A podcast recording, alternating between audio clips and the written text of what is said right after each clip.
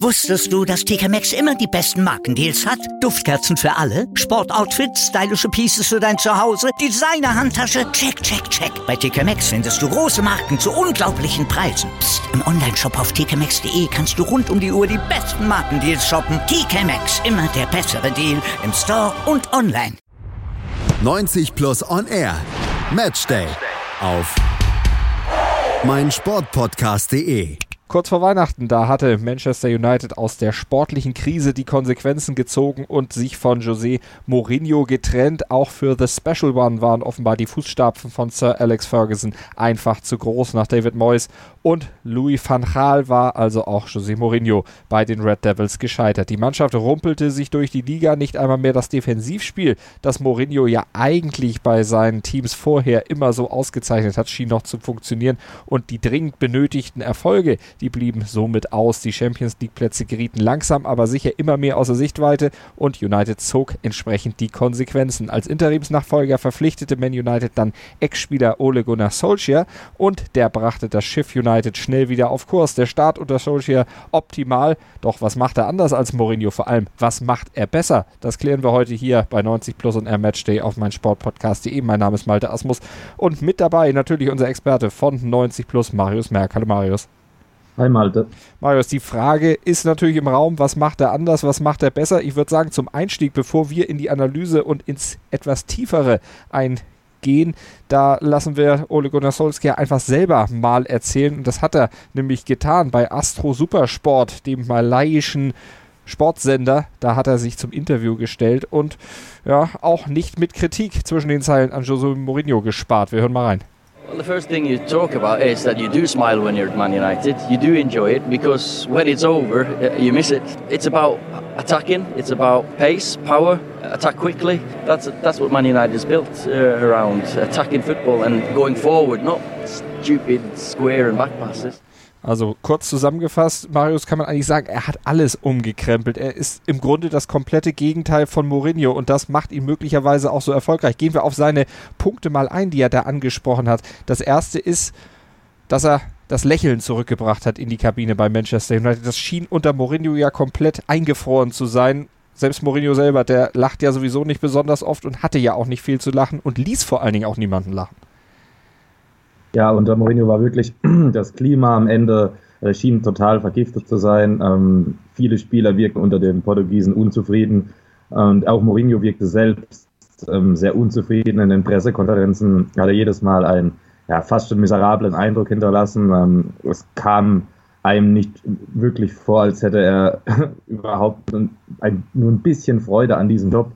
Und ich denke, das hat sich auch äh, diese, diese ganze Stimmung, die er mehr oder weniger seit der Sommerpause so getragen hat, als ihm gewisse Wünsche auf dem Transfermarkt verwehrt wurden von dem Verein.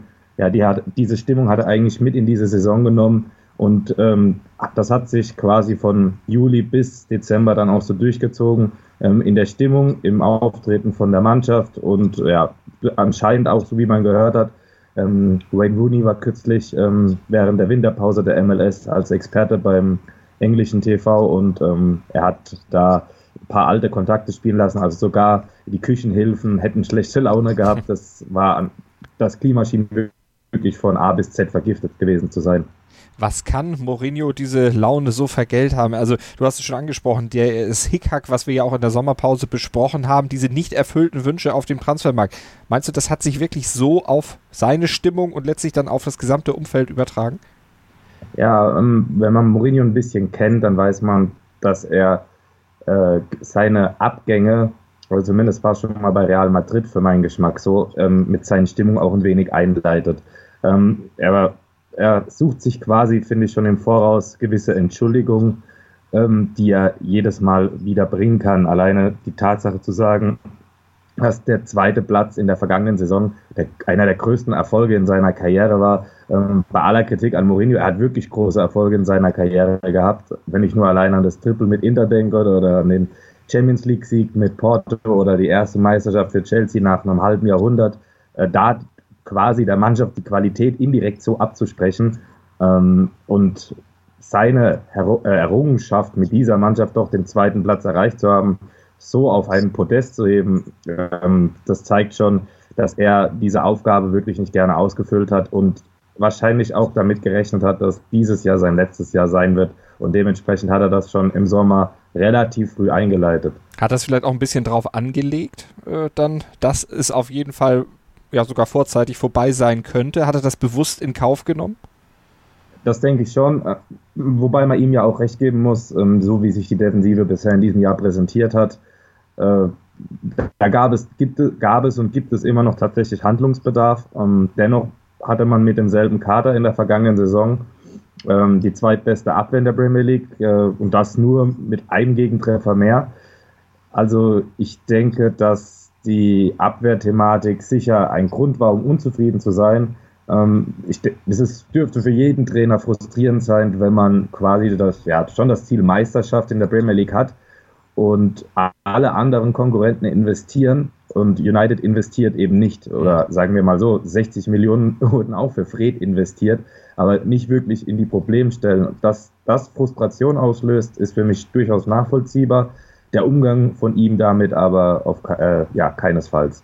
Jetzt hat United unter Mourinho 29 Gegentreffer kassiert in den äh, 17 Spielen, die er an der Seitenlinie bestritten hat in der Premier League. Das ist natürlich ein Wert für Mourinho-Teams, der auch überhaupt nicht äh, zu dem passt, was er bei anderen Vereinen geleistet hat. Wenn man jetzt aber guckt, Jetzt ist Ole Gunnar Solskjaer da, seit fünf Premier League-Spielen, seit sechs Spielen insgesamt. Er hat alle sechs Spiele mit United gewonnen, alle fünf Spiele auch in der Premier League natürlich entsprechend. Und bei diesen fünf Spielen, da hat er 15 zu 3 als Torverhältnis, hat also nur drei Tore kassiert in diesen fünf Spielen.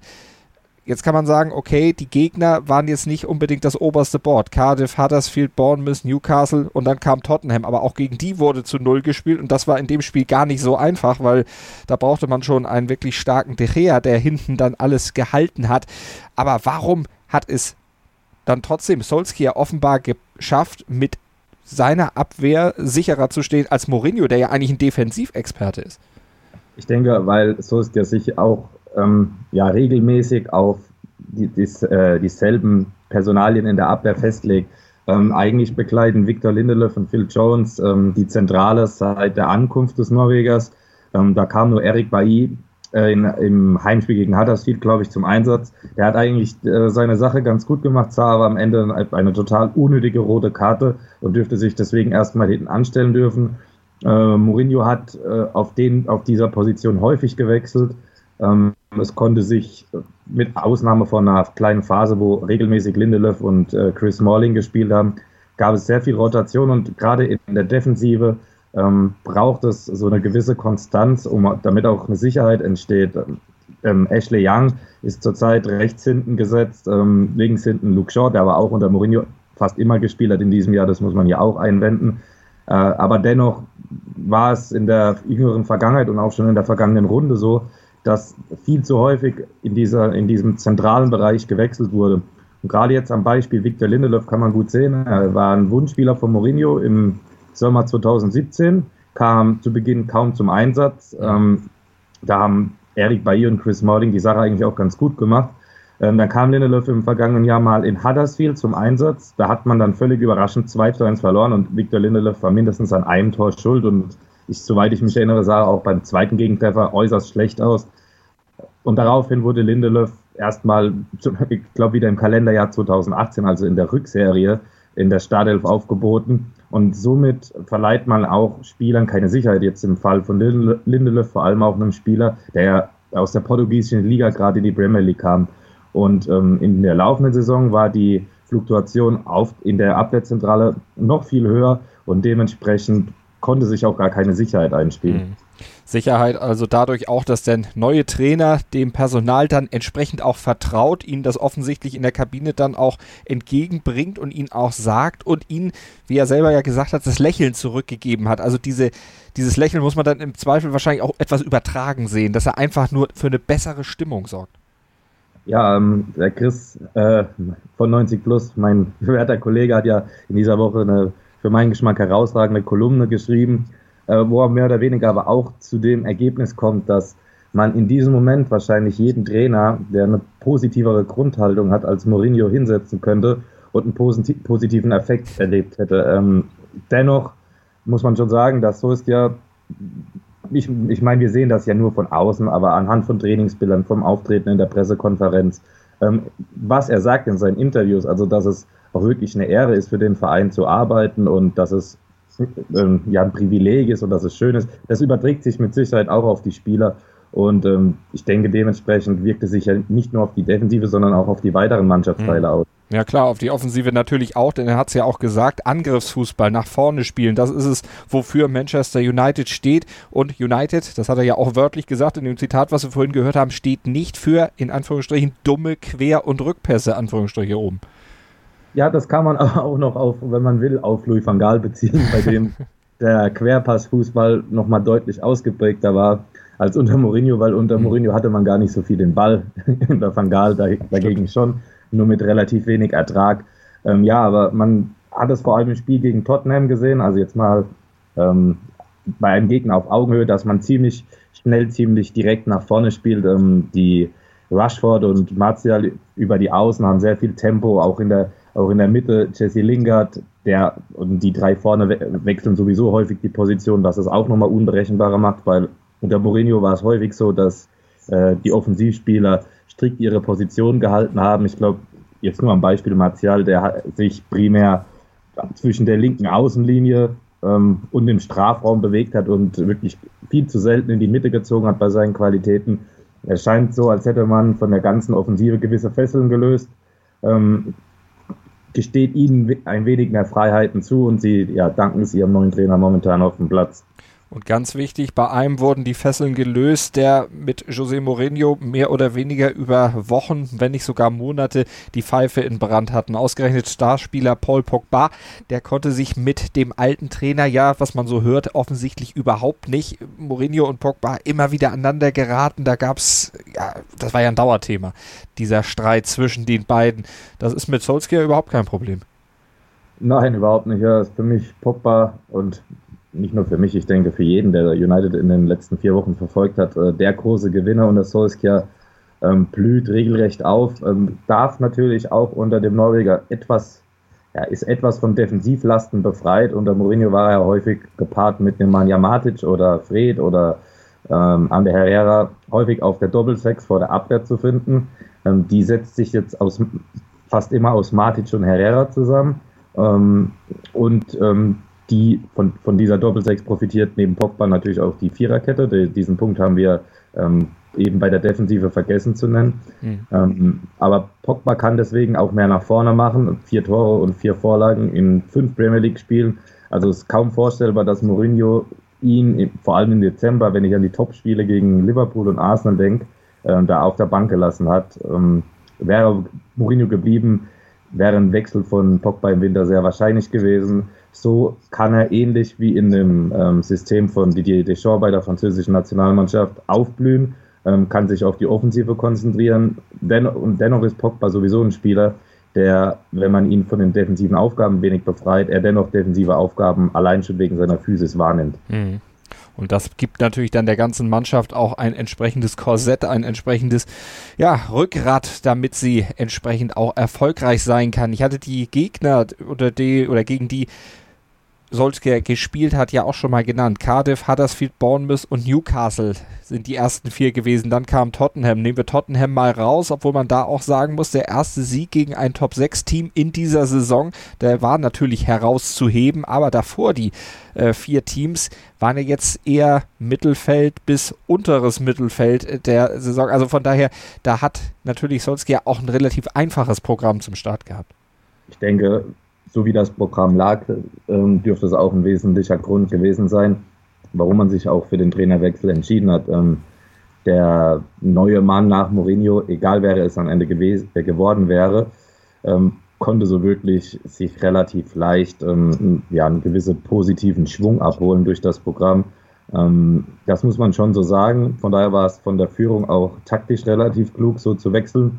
Man hat in vier Wochen äh, quasi eine Totengräberstimmung in eine wirklich euphorische Stimmung umgewandelt. Ähm, die, man hat aber auch gesehen, dass man gegen, gegen diese Gegner, vor allem im Heimspiel gegen Huddersfield, äh, durchaus Probleme dennoch hat in der Defensive. Mhm. Ähm, also die sind jetzt nicht völlig behoben, aber natürlich war das Auftaktprogramm äußerst dankbar, um sich ja auf eine, auf, auf eine gute Welle zu bewegen. Es geht ja auch entsprechend erstmal weiter. Zu Hause gegen Brighton. Jetzt am Wochenende danach gut FA Cup bei Arsenal, aber dann in der Liga wieder Burnley, dann Leicester, dann Fulham. Also da sind ja auf jeden Fall Punkte einzukalkulieren. Die, erstmal weiter, also der, der gute Start von Solskjaer, ob er jetzt zu null weitergeht, aber auf jeden Fall kann er ja von Ergebnissen her erstmal weitergehen, was die Gegner angeht. Ja, das durchaus. Und es war auch, sage ich mal, unter Mourinho ähm, nicht garantiert, dass man gegen diese Gegner allesamt gewonnen hätte. Ähm, man hat gerade in der letzten Saison, man hat in Huddersfield verloren, man hat bei Brighton verloren, man hat bei Newcastle verloren. Also bei den drei Aufsteigern in den Auswärtsspielen hat man in der vergangenen Runde verloren, wurde zwar dennoch Vizemeister, aber jetzt auch unter Mourinho nach dem, ich halt, nenne ihn mal, etwas besseren Herbst äh, mit einem etwas unglücklichen Unentschieden an der Stamford Bridge mit einem Sieg bei Juventus Turin in der Champions League. Ähm, mit einem Heimsieg gegen Everton spielt man nach einer Länderspielpause dann zu Hause 0 zu 0 gegen Crystal Palace. Ja, und ähm, solche Spiele kamen bei Mourinho auch gegen angeblich schwächere Gegner im Old Trafford viel zu häufig vor. Im ersten Jahr hat man im Old Trafford insgesamt achtmal 0-0 gespielt, häufig gegen äh, sogenannte kleine Teams. Ähm, gegen, bei Solskjaer hat man das Gefühl, wenn man gegen sogenannte kleine Teams antritt, ich nehme jetzt mal da jede Mannschaft außerhalb der Top 6, ähm, er hat schon in dem kurzen Zeitraum äh, vermittelt er relativ deutlich das Gefühl, dass United diese Spiele ohne Frage gewinnen wird. Und das ist nach, in, nach so einer kurzen Zeit schon eine ziemliche Errungenschaft. Und das ist nur eine der Errungenschaften, die Solskjaer eben hingebracht hat zu Manchester United. Über weitere reden wir gleich nach einer kurzen Pause. Wusstest du, dass TK Maxx immer die besten Markendeals hat? Duftkerzen für alle, Sportoutfits, stylische Pieces für dein Zuhause, Designer-Handtasche, check, check, check. Bei TK Maxx findest du große Marken zu unglaublichen Preisen. Psst. im Onlineshop auf tkmaxx.de kannst du rund um die Uhr die besten Markendeals shoppen. TK Maxx, immer der bessere Deal im Store und online. Sport für die Ohren. In deinem Podcatcher und auf mein Sportpodcast.de. Sportplatz mit Malta Asmus und Andreas Thies. Täglich neue Podcasts aus der Welt des Sports. Von Airhockey bis Zehnkampf. Berichterstattungen, Interviews und Fakten. Sportplatz auf mein Sportpodcast.de.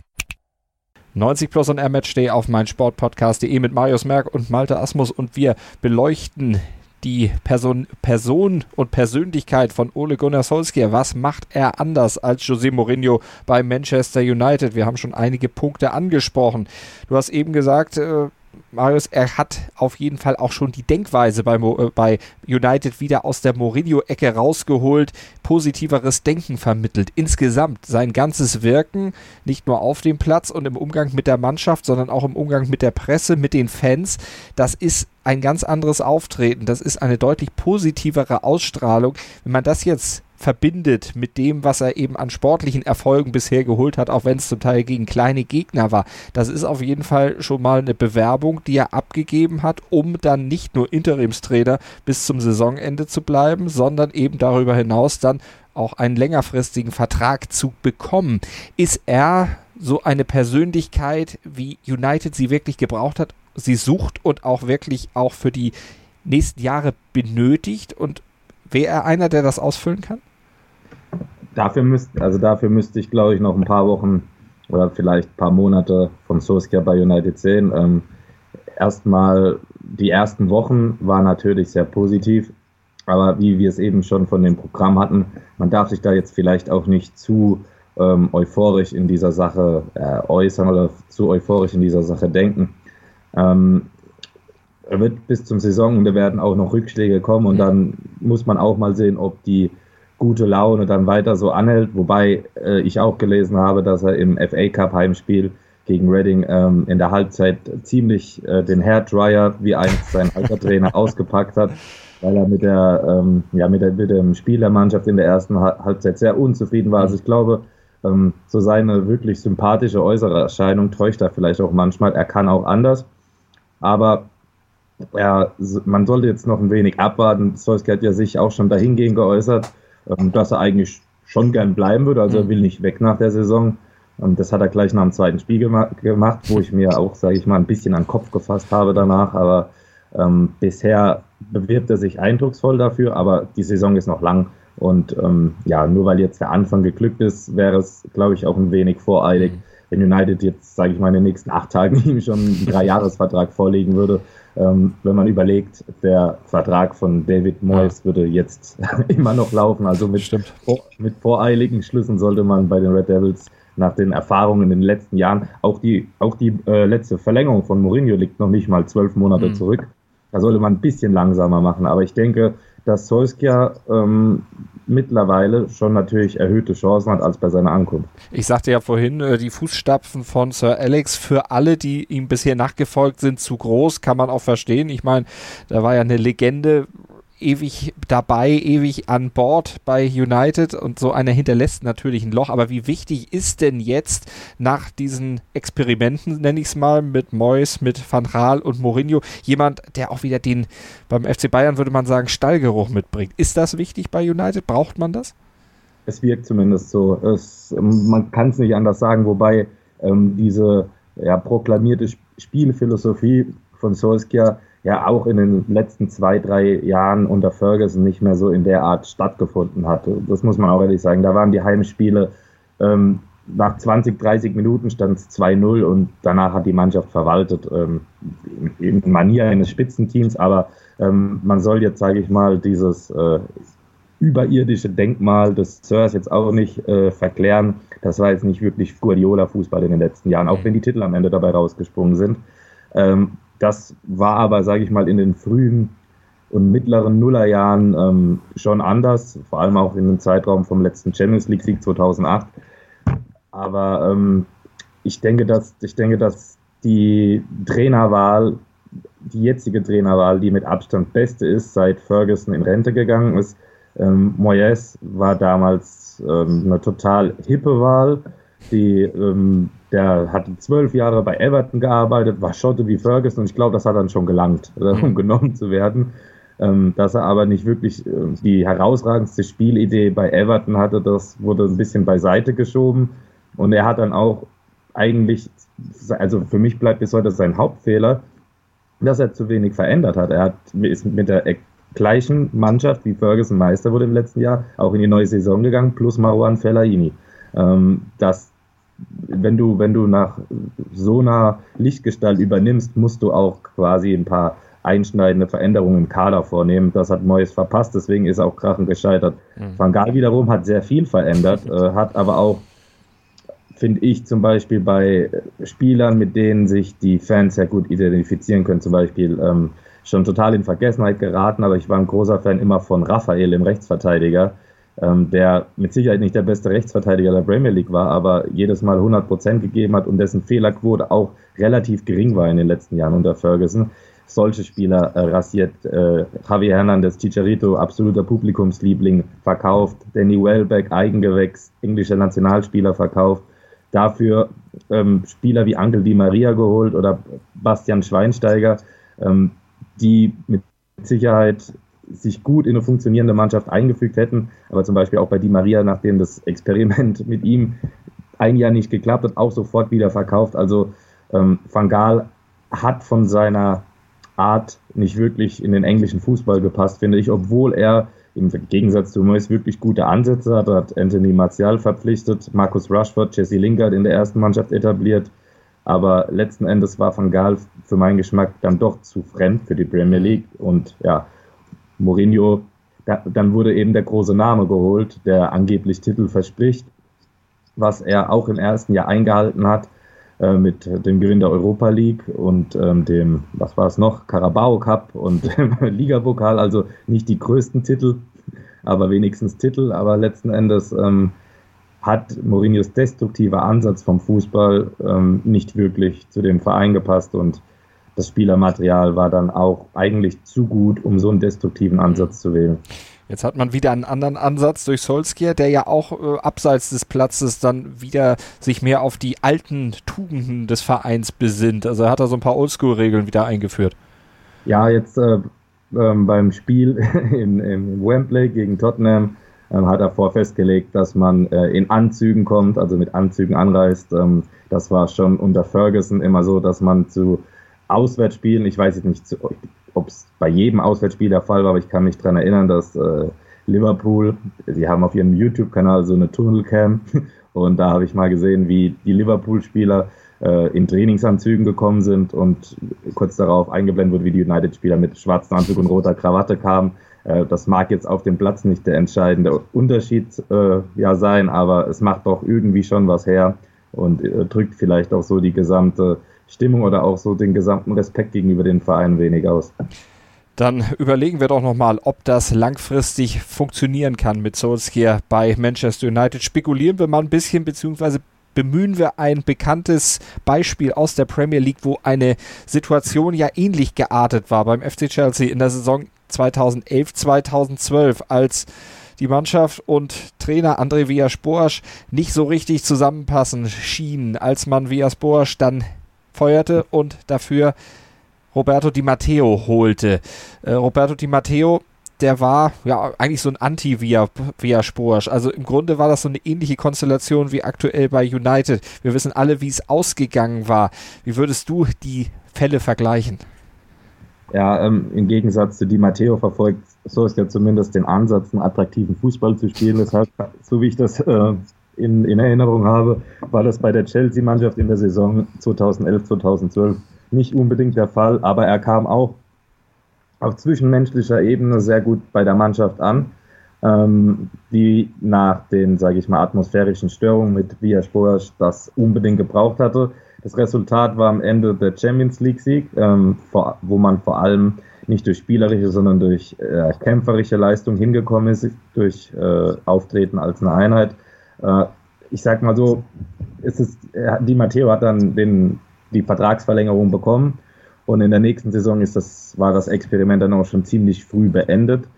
Ähm, auf der anderen Seite ist es wirklich schwer, wenn ein Trainer für deinen Verein die Champions League gewinnt, ihm keinen neuen Vertrag anzubieten.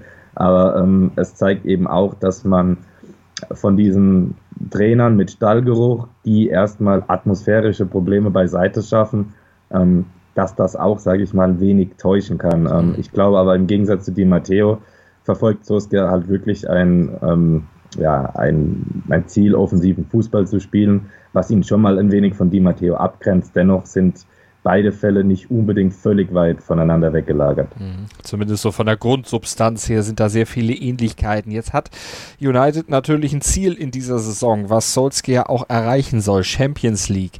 Das schien unter Mourinho weit, weit weg zu sein. Elf Punkte betrug der Abstand, nachdem Mourinho gefeuert wurde auf den Champions League Platz 4. Jetzt ist das durch diese Siegesserie von Ole Gunnar Solskjaer weniger geworden. Jetzt sind es nur noch sechs Punkte zu Platz 4. Die Europa League, die ist schon quasi erreichbar, sagen wir es so, denn man hat mit Punkten nach, äh, mit, mit, Arsenal gleichgezogen und Platz 4 ist wieder in Sichtweite. Wir haben ja auch schon in anderen Ligen gesehen, wie viel sechs Punkte am Ende wirklich sind, das ist nicht die Welt. Das kann man durchaus aufholen. Wie siehst du dieses Saisonziel und ist das aus Sicht von dir als Experte noch realistisch für Manchester United und vor allen Dingen auch zwingend erforderlich, dass die Champions League in dieser Saison noch erreicht wird?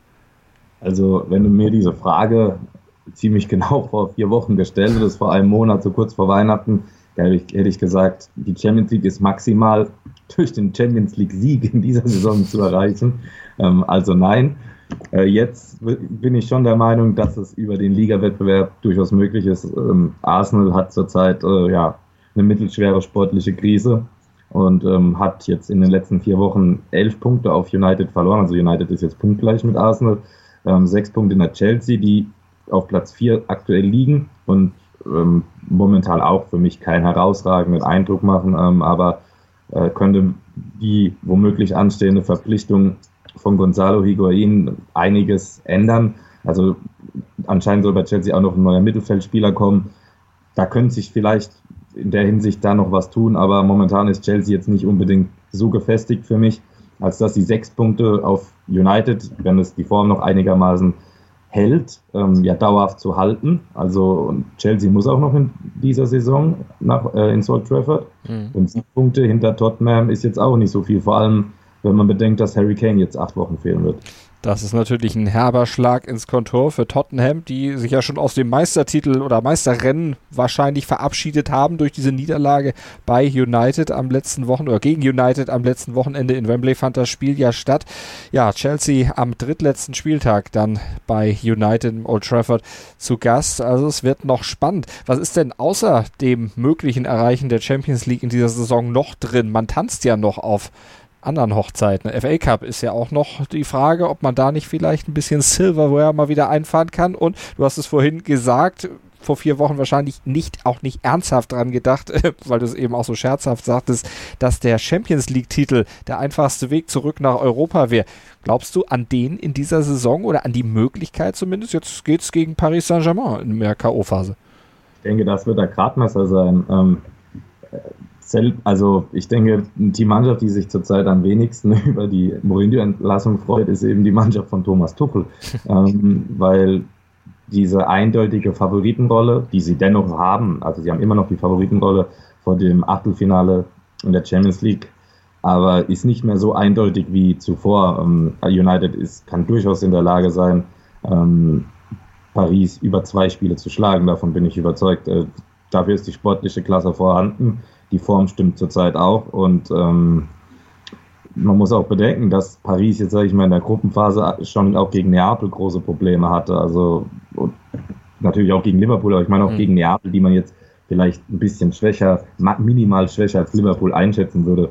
Ich sehe United durchaus zurzeit auf einem ähnlichen Niveau wie Neapel und ähm, bin daher schon überzeugt, dass man Paris über zwei Spiele auch ärgern kann. Dennoch ist für mich Paris äh, in dem Aufeinandertreffen favorisiert. Sollte man aber in der Lage sein, gegen Paris weiterzukommen, würde das natürlich auch bei dem schon viel oft und viel zitierten Selbstvertrauen einiges freisetzen. Ähm, ja, und dann muss, müsste man sehen, was die Ausles Auslosung ergibt. Also Liverpool hat im letzten Jahr auf dem Weg zum Finale ähm, Porto und Rom gehabt, natürlich auch mhm. Rom Barcelona rausgeschmissen und City.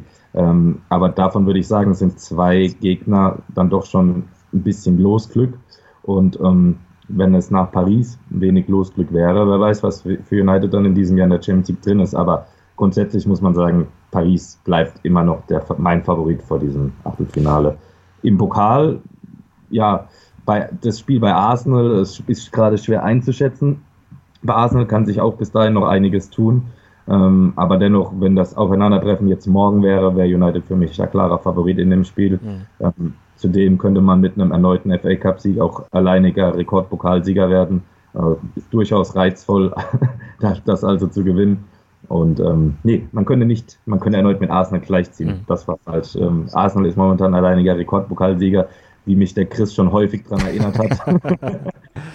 Und ähm, da könnte man wieder quasi gleichziehen. Mhm. Also durchaus auch reizvoll, diesen Wettbewerb zu gewinnen und äh, auch der Wettbewerb mit den größeren Chancen auf die mhm. Trophäe am Ende. Ja, der Chris ist natürlich großer Arsenal-Anhänger, du United-Anhänger und Fan. Ich glaube, du bist auch sogar Mitglied. Was würdest du dir denn wünschen, wenn du jetzt einen Wunsch frei hättest? Trainer nächste Saison. Solskjaer oder würdest du dir lieber jemanden anderen wünschen? Jetzt mal unabhängig davon, was äh, noch passiert in dieser Saison, gehen wir einfach mal vom positiven Fall aus. Oh, das ist ganz schwer zu, äh, zu sagen. Ähm, wenn du mir jetzt sagst, im nächsten Jahr ähm, Maurizio Pochettino, wäre ich auch nicht abgeneigt, aber ich fände es schon toll, wenn diese, dieses momentan eingeleitete Szenario irgendwie sich durchsetzen würde und auch äh, eine gewisse Nachhaltigkeit hätte. Ähm, ich glaube, dass der Trainer Solskjaer, wenn er die Rückrunde auf dem, was er jetzt äh, eingeleitet hat, auch aufbauen kann, äh, durchaus in der Lage ist, ähm, auf, auch auf dem Transfermarkt für potenzielle Neuzugänge, die gerade in der Defensive benötigt werden, attraktiv zu wirken. Ähm, ich denke auch, es wird, er könnte ein entscheidender Faktor sein für die Personalien David De Gea und Anthony Martial, die beide nächstes Jahr in ihr letztes Vertragsjahr gehen. Ähm, ich denke, also wenn ich mir was wünschen könnte, dann würde ich mir wünschen, dass das mit Solskjaer äh, aufgeht und er bleibt langfristig. Und ähm, wenn du mir jetzt einen Titel. Ich würde mich über den FA Cup sehr freuen, weil ich weiß, dass die Champions League relativ unrealistisch ist. Also werden wir überprüfen, ob es dazu kommt. Natürlich hier bei 90 Plus und R auf meinsportpodcast.de oder auf 90 Plus dann in schriftlicher Form erfahrt ihr alles auch zur Premier League und natürlich zu Manchester United von Marius Merck und seinen Kollegen. Abonniert hier auf meinsportpodcast.de den Feed 90 Plus, dann seid ihr immer auf der sicheren Seite, kriegt immer alle neuen Inhalte sofort in den Podcatcher eurer Wahl. Marius, vielen Dank. Gerne. 90 Plus On Air. Matchday auf meinsportpodcast.de. Wir klingen nicht nur gut, wenn wir direkt am Spielfeldrand stehen. Die Adler Mannheim bleiben der Tabellenführer in der deutschen Eishockeyliga. Oder direkt von der Schanze berichten. Wir haben einen spannenden ersten Durchgang gesehen. Bei den Springern Kamil Stoch führt vor Zielen Barthold. Wir sehen dabei auch noch gut aus. Borgia Sauerland ist offizieller Ausstatter von meinsportpodcast.de. Borgia Sauerland. Berufsbekleidung, Arbeitsschutz und mehr auf borgia-sauerland.de. Wie viele Kaffees waren es heute schon? Kaffee spielt im Leben vieler eine sehr große Rolle. Und das nicht nur zu Hause oder im Café, sondern auch am Arbeitsplatz. Dafür gibt es Lavazza Professional. Kaffee am Arbeitsplatz, der genauso lecker schmeckt wie in eurem Lieblingscafé. Die perfekte Kaffeelösung für jede Art von Unternehmen. Klein, mittel, groß. Ihr habt auf jeden Fall einen Kaffee, der schmeckt. Die richtige Motivation für eure Arbeitstage. Alle Infos zu Lavazza Professional findet ihr auf lavazza-pro.de mit allen Kaffeelösungen für euer Büro. Ich habe mich natürlich schockverliebt, weil die war wirklich ganz, ganz klein. So begann die Mensch-Hund-Beziehung zwischen Christina und Tierschutzhund Frieda. Und wie es danach, nach dem ersten Moment der Verliebtheit, so weiterging und welche Klippen es danach zu umschiffen galt, das hört ihr in der neuen Ausgabe von Iswas Dog, dem Podcast für harmonische Mensch-Hund-Beziehungen. Iswas Dog? Mit Malte Asmus. Überall, wo es Podcasts gibt.